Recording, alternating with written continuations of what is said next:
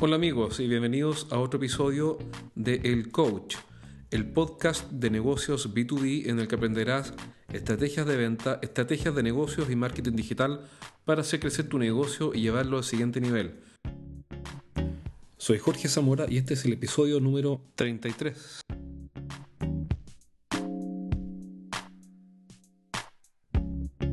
En este episodio vamos a hacer preguntas y respuestas con uno de nuestros auditores que nos me mandó un email y eh, le dimos unos, unos minutos para poder conversar y responder sus dudas. Eh, Neida trabaja en una empresa que vende eh, equipamiento para, de oficina para constructoras y mandó algunas preguntas que conversamos ahora y que son interesantes. Espero que sean útiles para ti y que puedas sacar ideas para implementar rápidamente en tu negocio.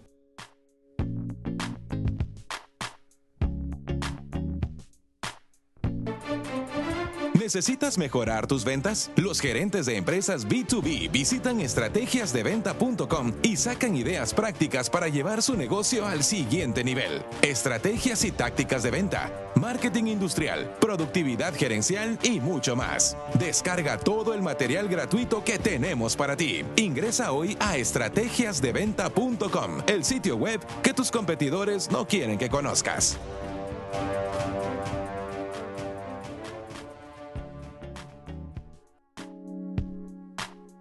Tú me dijiste que tu principal desafío era cumplir las metas. Sí. Entonces, y que si pudieras mejorar una sola cosa sería organizar mejor el tiempo con los trabajos administrativos, reuniones y llamados. Sí. Pregunta, ¿tú conoces la ley de Pareto? No. La ley de Pareto dice que el 20%, o sea, dice lo siguiente, dice que la relación entre las causas y los efectos está desproporcionada. Entonces, ¿por qué es importante eso? Porque tú me comentaste que tenías problemas para administrar el tiempo, para hacer todo lo que hay que hacer y, que tu desafío era cumplir las metas. Entonces, la pregunta es, ¿cómo cumplo las metas lo más rápido posible o con la menor inversión de tiempo posible? ¿Cuál es el secreto? Bueno, el secreto es uno solo, el secreto es la ley de Pareto. Eh, ¿Y en qué consiste la ley de Pareto? Dice que el, el 80% de tu resultado en ventas, por ejemplo, viene del 20% de los clientes. ¿Ya? Eh, yo lo medí un montón de veces y nunca me da 80-20, o también se le llama la, ley del 80-20, sino que a veces me ha dado 19, 70. Eh, claro, bueno, nosotros, por ejemplo, acá nos dicen, cuanto más eh, no sé, cuanto más llame, cuanto más salga en la calle, más proyectos vas a tener, pero a veces no me dan esos resultados. Claro, porque estás yendo, lo que cuando te dicen más es más, más visitas a la calle, más visitas al cliente es más, lo que estás haciendo es pensar en promedios, es pensar en forma balanceada. Eh, lo que hay detrás de esa afirmación es que eh, la relación entre las causas y los efectos es lineal. Más actividad, más venta. Y cuando tú estás en ventas que requieren un rol tuyo, un rol como de asesor, de ayudar un poco al cliente a entender qué necesita y por qué lo necesita y dónde lo necesita y cómo lo necesita, eh, lo que pasa es que más es menos. Mientras más eh, lo, dice Mies van der Rohe, menos es más. Exactamente. Un gran arquitecto, sí. Sí, sí, menos es más. Bueno, cuando él dice menos es más, está eh, afirmando que la relación entre los causas y el efecto está balanceada y está diciendo que la ley de Pareto se cumple. Pero ¿cómo aplico el, el menos es más? En este... Dime. No, ¿cómo aplico el menos es más en, lo que yo necesito? Es muy simple. Lo que pasa es que la venta no es un proceso de, suma, es un proceso de descarte, conceptualmente. Es decir, si tienes 10 visitas, por ejemplo, esta semana, más, más simple, supongamos que tenemos que vender 100 millones. ¿ya? Ajá. Eh, el 80%, es decir, eh, del orden de 80 millones, van a, van a generártelo solo el 20% de los clientes. Claro, sí. Entonces, lo primero que hay que hacer es asegurar esos 80 millones. Y por ende, lo que hay que hacer es concentrarse en una pequeña fracción de clientes que van a entregar esos 80 millones. Claro, que son los clientes más poderosos o más fuertes. Porque si estoy vendiendo, no sé, 100 clientes que me compran 20 mil pesos, no voy a llegar tan pronto. Jamás. Entiendo. Exactamente. Sí. Entonces, eh, en la ley de Pareto, que es lo que realmente explica el funcionamiento de las cosas, eh, te, obliga a descartar. Es decir, a desatender clientes. yo, por ejemplo, tendría que hacer, bueno, es un trabajo también que hacemos como de investigación y de quiénes son los posibles clientes, obviamente que tienen que ser las grandes empresas, las multinacionales, qué sé yo, que va a ser un listado que yo voy a afinar, por lo menos ahora. Sí, es una forma de abordar el tema, porque es una buena conclusión. ¿no? O sea, dado que tenemos que encontrar al 20% de los clientes que me genera el 80% del negocio, y eso, eh, entonces la pregunta ahora es, ¿quiénes son? ¿Cierto? Para poder Esa es la pregunta. Claro, para poder concentrarme en esos clientes y todo el resto se lo puedo pasar al telemarketing, a un asistente de ventas, a un asistente comercial, a una secretaria o a quien sea. Porque todos compiten por tu tiempo. ¿Se entiende? Sí. Una hora invertida a un cliente pequeño es una hora que no invertiste a un cliente grande. Exactamente. Entonces la pregunta, bueno, ¿quién es el cliente ideal o cliente grande? Entonces, ahí, ¿qué pasa ahí con esa pregunta? En general, la, la, la, segmentación clásica eh, no sirve mucho para encontrar ese cliente ideal. Porque la pregunta es... O sea, ¿Mm? lo que yo te estaba preguntando, o sea, lo que yo estaba diciendo como de seleccionar cliente no es tanto así. La verdad que no, porque, o sea, sí sirve, pero no es suficiente. En general uno segmenta en, función de industria, por ejemplo, o tamaño de empresa. Mi cliente ideal, o sea, nuestros clientes están en segmento, son del sector, voy a inventar, ¿eh? sector constructor, eh, empresas que están en la región metropolitana y facturan entre 5 y 50 millones de dólares, por ejemplo. Claro, por facturación, por por sector, minería, industria, separarlo. Sí, eso, eso está perfecto. Solo, solo que no es suficiente. ¿Por qué? Porque ¿Qué más tengo que incluir? Lo que pasa es que la pregunta, eh, déjame explicarte una idea antes. Supongamos que tú fueras la peor vendedora del mundo, ¿ya? que, obviamente no lo eres, pero para hacer el ejercicio mental, eres, la, peor vendedora del mundo. Entonces uno dice, bueno, ¿qué hacemos con Neida para que pueda vender eh, más? Bueno, en vez de entrenarla, es más rápido que Neida se pare frente al cliente ideal. Sí. Entonces, el, hecho de estar frente al cliente ideal, el cliente que es perfecto para mi oferta, eh, más que compensa las deficiencias de entrenamiento. O sea, si hay una medida rápida que uno puede tomar, es sencillamente pararse frente a la persona correcta. Por eso es que es tan importante tener muy, muy, muy, muy claro quién es ese cliente ideal, más que el segmento. Ahora, ¿cuál es la diferencia entre segmentar y tener un cliente ideal así en mente?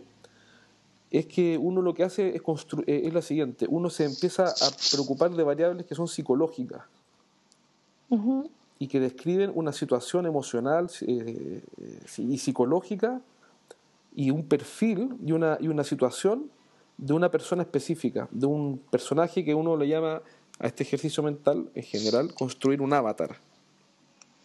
¿Ya? Entonces, este avatar, ¿viste la película Avatar?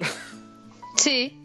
Bueno, tú te haces el tuyo, que es un personaje ficticio, en fondo, algo así quiere decir, la verdad. Es como, como yo quiero que sea mi, mi comprador. Exactamente. Porque fíjate lo siguiente, supongamos que tu comprador, voy a inventar, ideal fuera, voy a inventar, el jefe de adquisiciones de una compañía constructora que factura 100 millones de dólares. Sí.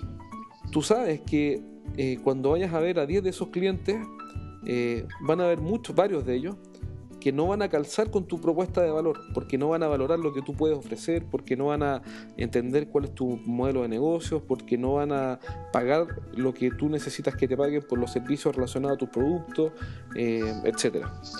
Entonces la pregunta es, ¿quién es mi cliente ideal? ¿Cómo es? Y uno empieza a hacer un ejercicio, y, este ejercicio de verdad que recomiendo hacerlo.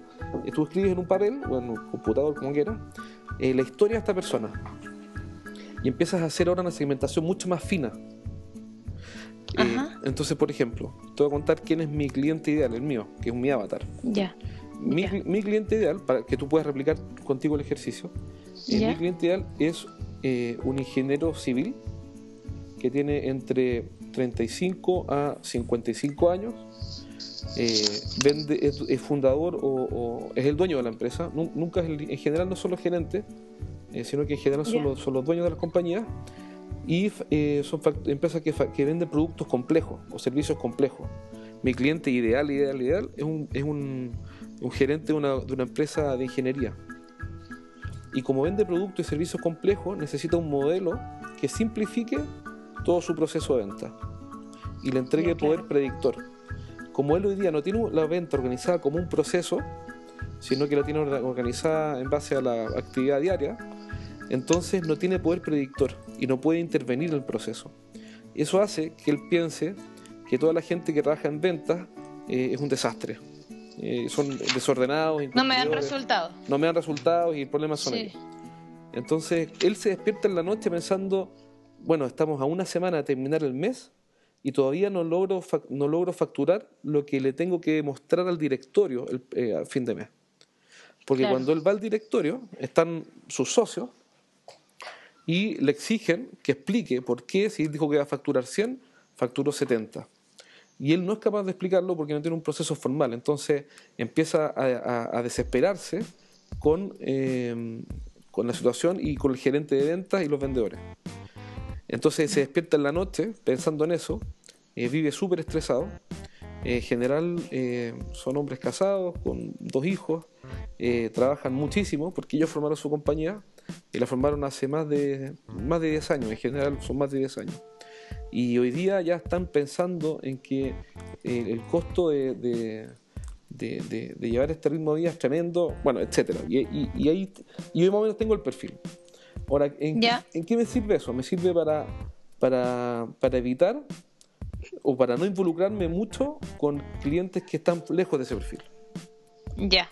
Entonces, cuando vos te hiciste la idea entonces de tu cliente y le buscas al, al, que vos le armaste más o menos. Exactamente, porque la historia dice que a esos clientes yo los puedo ayudar muchísimo. Toda esa historia te la cuento como un ejemplo, pero, pero mientras más detallado uno pueda eh, hacer este trabajo, va a ser más fácil entender dentro de esas compañías que segmentaste quiénes son o no clientes ideales para ti. y, así, y así a los que no calzan le inviertes menos tiempo y menos recursos. Y a los que sí calzan le inviertes mucho más tiempo y más recursos. Ya. ¿Se entiende? Sí, se entiende esa parte. Bueno, ya tengo una tarea entonces. Sí, sí, eh, fundamental. Por ejemplo, no sé, si tu cliente ideal es un tipo que ya compró empresas más baratas, pero que viene está decepcionado porque le cumplieron mal, la calidad fue mala, el servicio fue malo, la postventa fue eficiente, eh, y él está buscando a alguien que sea un poco más caro, pero que cumpla en todos sus aspectos. Entonces, por ejemplo, tú podrías en las entrevistas detectar si es que él está o no con esa frustración. Claro. Para y eso, encontrándolo, te facilitaría la investigación qué problemas tuvo, cómo fueron, cuánto le costaron. Entonces tú le podrías preguntar, ¿usted valora entonces una empresa que le entregue mejor postventa, más servicio, ta, ta, ta, ta, ta, pero que naturalmente no es la más barata? El tipo, el cliente va a decir, bueno, sí, sí lo valoraría. Pero si el tipo está feliz, radiante, chocho, como decimos en Chile, porque tú eres paraguaya, entonces chocho con su cliente poder actual, va a ser muy difícil que se cambie. Claro, no, se, se entiende perfecto. Ahora tengo que pensar, bueno, como es tan ideal y no es tan fácil, pero es como yo quiero que sea. Sí. ¿A, quién le busco yo y qué resultado quiero que me entregue? Entonces sí, se entiende perfecto. Otro beneficio adicional del, del avatar, del construir el avatar, es que, es que tú describes cuáles son sus dolores. Y, y, al describir cuáles son sus dolores, los sufrimientos que tiene, entonces puedes decir, por ejemplo, eh, supongamos que tu cliente ideal eh, es, voy a inventar, es el comprador de una constructora, pero cada vez que los muebles que, que ha comprado salen malos, lo llama el gerente general para, para retarlo, furioso, porque él está quedando mal con sus clientes. Claro, y eso pasa. Si eso pasa, entonces tú podrías preguntarle eh, en algún momento cuáles han sido las consecuencias de comprar a precios bajos y escucharlo. Sí. Y él va a decir, bueno, en realidad ha tenido problemas. Y tú le podrías preguntar, ¿ha tenido problemas internos? Sí, en realidad problemas internos porque me reclaman a mí como si yo fuera poco menos el fabricante de los muebles, no sé qué. Entonces él empieza a dar sentido de urgencia a cambiarse de proveedor. Pero todo eso parte en el avatar, en el conocer en profundidad al tipo, eh, en, casi que si lo conocieras como si fuera, no sé, tu hermano. Y este avatar, por ejemplo, te toma mucha investigación o es como uno directamente quiere que sea o lo piensa nomás. Es una investigación, pero esa información tú ya la tienes, porque tú ya los estás visitando. Y tú ya claro, sabes. o sea, lo, tengo de, diferentes clientes, obviamente que voy a unir todas las características y ahí me va a salir el ideal, digamos. Sí, sí, eso tú ya, lo sabes. Lo que pasa es que uno, uno, uno a veces vive de negocios ficticios y no quiere asumir que no vamos a hacer nunca felices a todo el mundo. Nunca vamos a, o sea, tú nunca vas a convencer a todo el mundo, ni yo ni nadie. Entonces, ¿cuál es el negocio? Descartar lo más rápido posible a todas las oportunidades que no son las mejores. Entonces la venta es un proceso de descarte.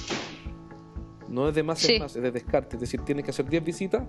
La pregunta es, cuando estés frente a uno de esos clientes, eh, si, ¿cómo detecto lo más rápido posible si es cliente para mí o no? Si detecto que no es cliente para mí porque lo único que quiere es comprar a precio bajo, bajo, bajo, bajo y no valora ni el servicio ni la postventa, uno se para y se va, digamos, educadamente, pero... Claro, lo, desecho sí. y no le invierto el, tiempo que me van a dar los otros clientes. Exactamente. Perfecto, se entiende excelente. Eh, ¿qué, otra, ¿Qué otra pregunta? ¿En qué otra cosa te puedo ayudar? Bueno, lo del el 20 y el 80 obviamente que quiero probarlo y hacer el ejercicio, ¿verdad? Porque a lo mejor muchas veces me, estuve dando vueltas o, o, salí a la calle como, digamos, sin un norte y no, no es la idea tampoco no dar resultado. Entonces, a lo mejor con esto, con, con segmentar, con, con apuntar a, a, ciertos clientes o a ciertos, como quiero que sean mis clientes, me va a arrojar el resultado que estoy buscando. Sin duda, una forma de, de, reforzar eso es que eh, tú, tú, le, tú, le, pongas pruebas a, tu, a tu cliente. Eh, pruebas en el sentido que ellos demuestren que, que, son que efectivamente están hablando en serio y que efectivamente quieren hacer negocio contigo. ¿Ya? Entonces, por ejemplo... ¿Mm? ¿Y esas pruebas son? Por ejemplo, eh, por ejemplo, lo siguiente, supongamos que tenemos un cliente, creemos que estamos frente a un cliente ideal y hasta aquí él no ha asumido ningún costo, no ha dado ningún paso. él, tú lo visitas una vez, lo visitas una segunda vez y todo indica que hay un proyecto interesante. para, para, saber si estamos frente a un cliente que realmente está interesado y que es un cliente que, eh, que quiere hacer negocio con nosotros y que calza dentro de nuestra propuesta de valor, yo le podría decir, pedir a él ahora que asuma un costo. Por ejemplo, que eh, en los productos más complejos que valide técnicamente mi oferta, con recibiendo a mi equipo técnico y que se junten con su equipo técnico, por ejemplo. Claro. O que me acompañe a ver una instalación que ya hicimos que es muy similar a la de él. Claro, sí. O que venga a conocer nuestras instalaciones y vea nuestro showroom. Claro, o sea, tengo un ejemplo, por ejemplo, ahí, claro, de un proyecto interesante que, que digo todavía lo tengo porque todavía lo tengo, pero se ha extendido demasiado, se ha extendido demasiado que, que ahora estamos en stand-by, ahora estamos en pausa, le trajimos acá, le mostramos, le gustó todo, se fueron encantadísimos. Y es como, sí, ya va a ser, ya va a ser, pero ¿por qué no le estoy amarrando todavía completamente? Ahí es donde... Y ahora, no te digo que me, me, me desgané o me bajaron los ánimos, pero ayer, por ejemplo, hablé con él y me dijo, eh, Neida, estamos en pausa eh, porque por otras cosas, no sé, internas. Pero yo así, como, ¿qué hago? ¿Cómo hago? Hablo con la gerente, no sé. Ahí es como, necesito cerrar eso. y eso está desde hace mucho. la pregunta es la siguiente. La pregunta es que, eh, ¿cómo, cómo no, no sé si investigaste el proceso de compra de tu cliente? Eh, lo que pasa es que en un momento ya era y ellos necesitan inaugurar sus oficinas nuevas, por ejemplo, en octubre. Y si es así, con más razón sabemos que el tiempo se está agotando. Y hasta la misma dueña dijo, no, vamos a inaugurar en octubre, pero hasta ahora todavía no está pasando. Donde y el tiempo es corto ahora hasta octubre para todo lo que hay que hacer. Mm, perfecto. Es como que de repente ellos, no, te puedo decir, ¿verdad? Pero de repente estarán ellos, no sé, en, tantos proyectos y no están priorizando, no lo sé. Mira, normalmente las prioridades de uno no son las prioridades del cliente, eso es como, así funciona esto. Pero mm, cuando las la ventas se frenan, al final del camino, eh, el cliente, o sea, todos los clientes cuando hacen una compra, pregunta, ¿esto es una compra importante para ellos o es una compra pequeña para ellos? No, importantísima. Perfecto. Es como la remodelación completa.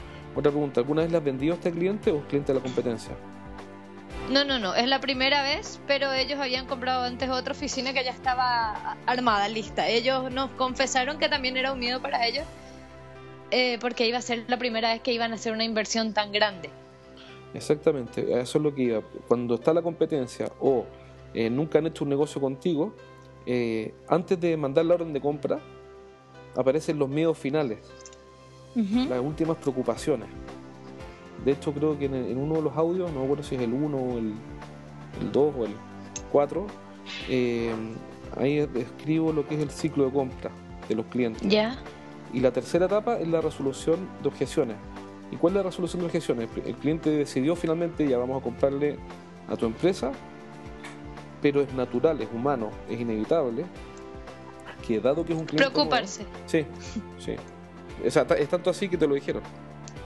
No, de hecho ellos también, por un lado, me dieron otra tranquilidad que habían otras empresas compitiendo y me dijeron, Neida, tranquila, eh, ya le, tipo, le avisaron a las otras empresas que muchas gracias por su participación, pero no se han adjudicado, adjudicado el proyecto. Y este proyecto es mío y mío, pero ¿qué pasa? ¿Entendés? ¿Qué pasa al final? Aparte, yo le, le he presentado todos los documentos, mis documentos estaban bien. Me lo han dicho mil veces, que todo está bien. Se sintieron como en casa cuando le atendimos acá. Muchas gracias por todas las preocupaciones. Ya te digo, se fueron felices, pero ahora estamos como en pausa de nuevo. Sí, hay un temor que todavía no has logrado detectar. Porque, porque los temores uno no, no los... O sea, es una posibilidad, pero hay, hay que hacer el ejercicio. Un- lo- los temores no están en la, línea, en la línea de la superficie, por eso siempre se usa la figura de un iceberg.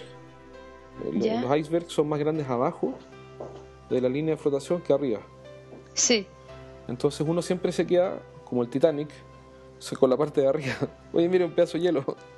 Sí, pero abajo estaba todo el problema. Exactamente, abajo Sí. está todo el problema. No es el, pedazo, el pedacito de hielo que se asomó. Entonces, Claro, a lo mejor ya me dieron muchas, muchas luces positivas ahí y yo me quedé con eso, pero hay algo de fondo. los clientes no están obligados a, a decir cuáles son los temores que tienen. Así, en- en primera instancia. Uno tiene que ir a investigar. Lo que no funciona es presionarlos. Ajá. Eso, eso frena las ventas. Hay estadística que, so- que soporta esto.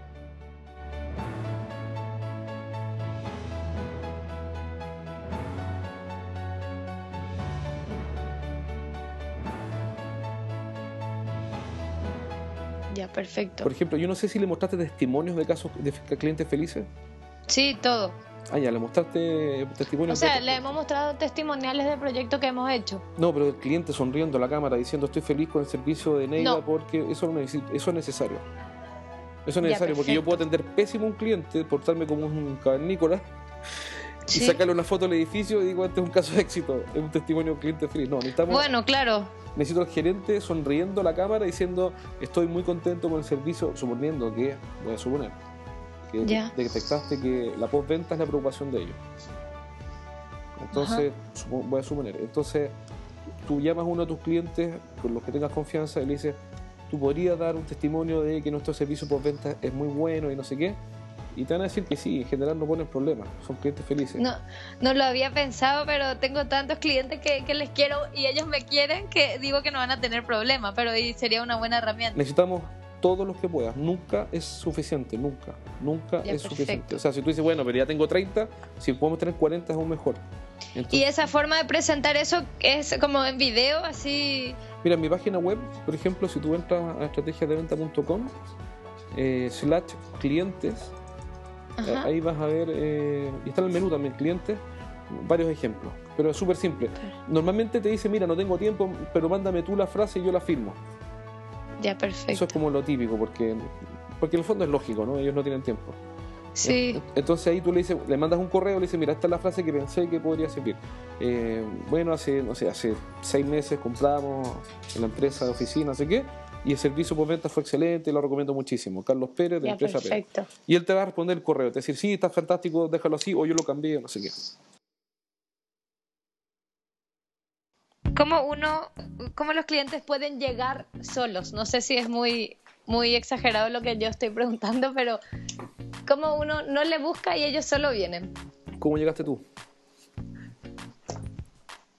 ¿Dónde? ¿A ti? ¿Sí? Claro, por una necesidad, lo sé. Sí. Pero, ¿qué herramientas tengo que, que poner, no sé, a la vista para que ellos lleguen solos? Mira, lo- ¿O cuáles son las que funcionan, esos, esos mails masivos que se envían como automáticos? No sé. los emails masivos son un, un desastre, un desastre que va cayendo en picada, afortunadamente, cada vez más. Eh, ¿Eso cómo, cómo lo llamas tú? Email masivo o correo no solicitado. Ah, email spam. masivo, claro. Eso, por ejemplo, a veces a mí me dicen y yo todavía no lo implementé porque no me parece como una cosa automática que nadie le va a hacer caso. Lo que pasa es que de repente, depende, pues, si tienes una base de clientes con los cuales tienes algún tipo de contacto y les mandas correos que sean interesantes, sí tiene sentido. Pero mandar correos a personas que no lo han solicitado no tiene sentido. Ya, claro. Ahora, ¿cómo hacer que entren los clientes? La clave no está en la herramienta, es una buena pregunta. Porque ¿En la qué? La clave no está en la herramienta que funciona o en la herramienta que no funciona. Ah, ya. La clave es un paso antes agregar valor o crear valor. Es decir, ser útil, relevante, valioso, entregar beneficios sin esperar nada a cambio. Y, Ya. y esa creación de valor va a atraer a los mejores clientes. Por ejemplo. Pero eso ya es algo que se da como de boca en boca entonces. No, porque, por ejemplo, eh, tú me contactaste a través de la página web y te registraste, claro, y escuchaste el podcast. Sí. Entonces, al- tuviste algo valioso en la página web que te sirvió, viste algo valioso en los podcasts que te sirvieron. Entonces, ¿qué es lo que hice con eso? Eh, sin haber conversado contigo, fue crear valor. Y con eso tú dijiste, esto Claro. me parece bueno, útil, valioso y conveniente. Entonces, Perfecto. cuando- es es decir, a mí me hace muy feliz porque ahora sé que, en este caso también, que, que el fondo eso está contribuyendo.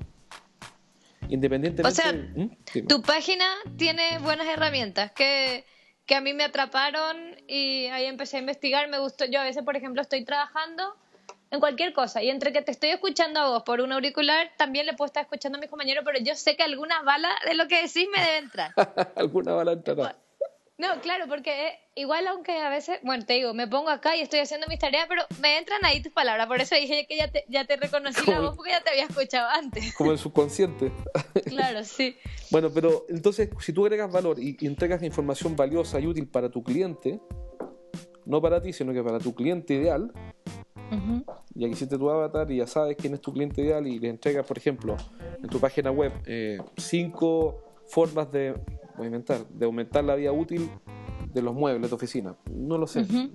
O, o consejos prácticos para tal cosa, para tu cliente. ¿En qué fijarse cuando uno compra X? Que no lo sé porque no conozco bien tus productos. Sí. Entonces lo que haces es, y eso, se- y eso tú lo escribes, por ejemplo, en, tu, en el blog de tu empresa, eh, con fotos y ejemplos, ojalá sería fantástico, y se lo mandas sin Claro. costo por email a eh, una lista de clientes activos, que, que no van a ser muchos, serán 50, 100, no lo sé, y eso lo hace regularmente, pero son informaciones útiles para ellos. Claro. Eso hace que empieces a crearle valor, porque los estás ayudando, eh, sin que le pidas a cambio que necesariamente compren. Eso, eh, eso, lo primero es crear valor para construir relaciones. Y después los negocios se van a dar en forma natural. Entonces, eso es para los clientes que conoces. Ahora, para los que no conoces, eh, por ejemplo, podrías tener un seminario. No sé si hace seminarios o charlas. No, pero todo sirve. Claro, podrías hacer un seminario donde le enseñes. Fíjate, si tú usas un seminario y le dices, oye, vamos a hacer un seminario sobre para contarte de nuestros productos, a nadie le interesa. No sé si lo tienes claro. Ya. Entonces, ¿cuál es la estrategia ahí? Por ejemplo, podrías hacer un seminario para eh, enseñar las mejores prácticas de X, Y y Z de tus clientes. Como no conozco tus clientes, voy a inventar para mis clientes. Yo podría hacer un seminario, que de hecho lo voy a hacer, donde vamos a, eh, a invitarlos a aprender cómo levantar oportunidades de venta. Eso es útil para mi cliente ideal. O podría ser cómo convertir la venta en un proceso formal. También es útil para mi cliente ideal. Claro. Entonces, no, no, no es no- el seminario no sería sobre eh, quiero contarte quién soy o, el- o el lanzamiento de mi libro. Es una lata, una lata en el sentido que a nadie le importa. Claro, tiene que ser otra cosa que a ellos les... Como vengan para aprender algo nuevo, pero ahí se enganchen. Exactamente. Entonces, Ya. vienen al seminario, tú les enseñas, los ayudas eh, con buenos consejos, con las mejores prácticas, con, no sé, cómo organizar una carta Gantt de instalaciones. No lo sé. Ya. Y, y fruto de, esa, de ese seminario vas a comenzar conversaciones con clientes nuevos. Claro. Y esas conversaciones, como van a ser enfocadas en función de ayudarlos, van a crear aún más valor y vas a empezar a desarrollar una relación de valor. Y en esa relación eh, vas en el tiempo a generar negocios. Ya, sí, me parece. Pero si mandas correo o, o- o publicidad diciendo cómprame, la gente está cansada de, los, de la publicidad que dice cómprame, cómprame, cómprame. O sea, yo me imagino que todos le han de enviar. Todo el mundo le envía lo mismo. Sí. Todo el mundo, todos tus competidores le mandan eh, catálogos diciendo cómprame. Ay, sí, yo lo he hecho, yo lo he hecho, he enviado catálogo o, o uno se va y tiene que presentar la empresa y le deja el catálogo y en el fondo es cómprame. ¿Y, y cómo, Y a veces él te, de, de buena onda o de disposición te escucha y qué sé yo, pero no quiere escuchar eso. ¿No ¿entendés? escuchar eso? La- mira, hay, una, hay una pregunta que yo creo que podrías anotar, que es la pregunta más importante que uno tiene que responder en todas estas cuestiones.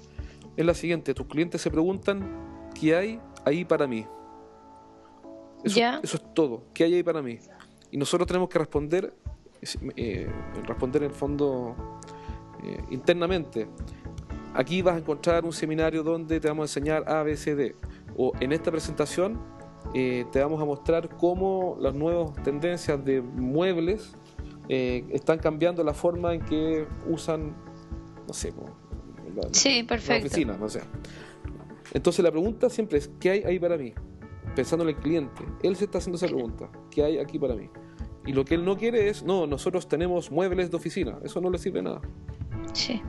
Bueno, porque eso lo van a encontrar en todas partes, pero en todas partes. sí me parece, perfecto. Me estás abriendo muchísimo, así como las ideas y la mente, porque cuando Bueno. uno le encamina a otro, ahí pueden surgir otras cosas.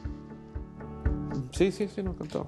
Entonces la pregunta es esa. Y si mandas un correo, ¿qué hay ahí para mí? Ah, mira, en este correo te voy a mostrar cómo la empresa X eh, bajó sus costos de 1 a 0,5 o redujo sus tiempos de entrega de 10 a 5 o cómo la empresa Y logró tal cosa usando esta estrategia. O cómo los usuarios de la empresa Y hoy día están más cómodos y más contentos con los asientos ergonómicos. No, tengo idea. no- Ya, no sí, perfecto. eso, y eso genera gratitud, relaciones valiosas y después los negocios salen con mucha más, mayor facilidad a lo de los competidores que dicen cómprame, cómprame, cómprame, cómprame.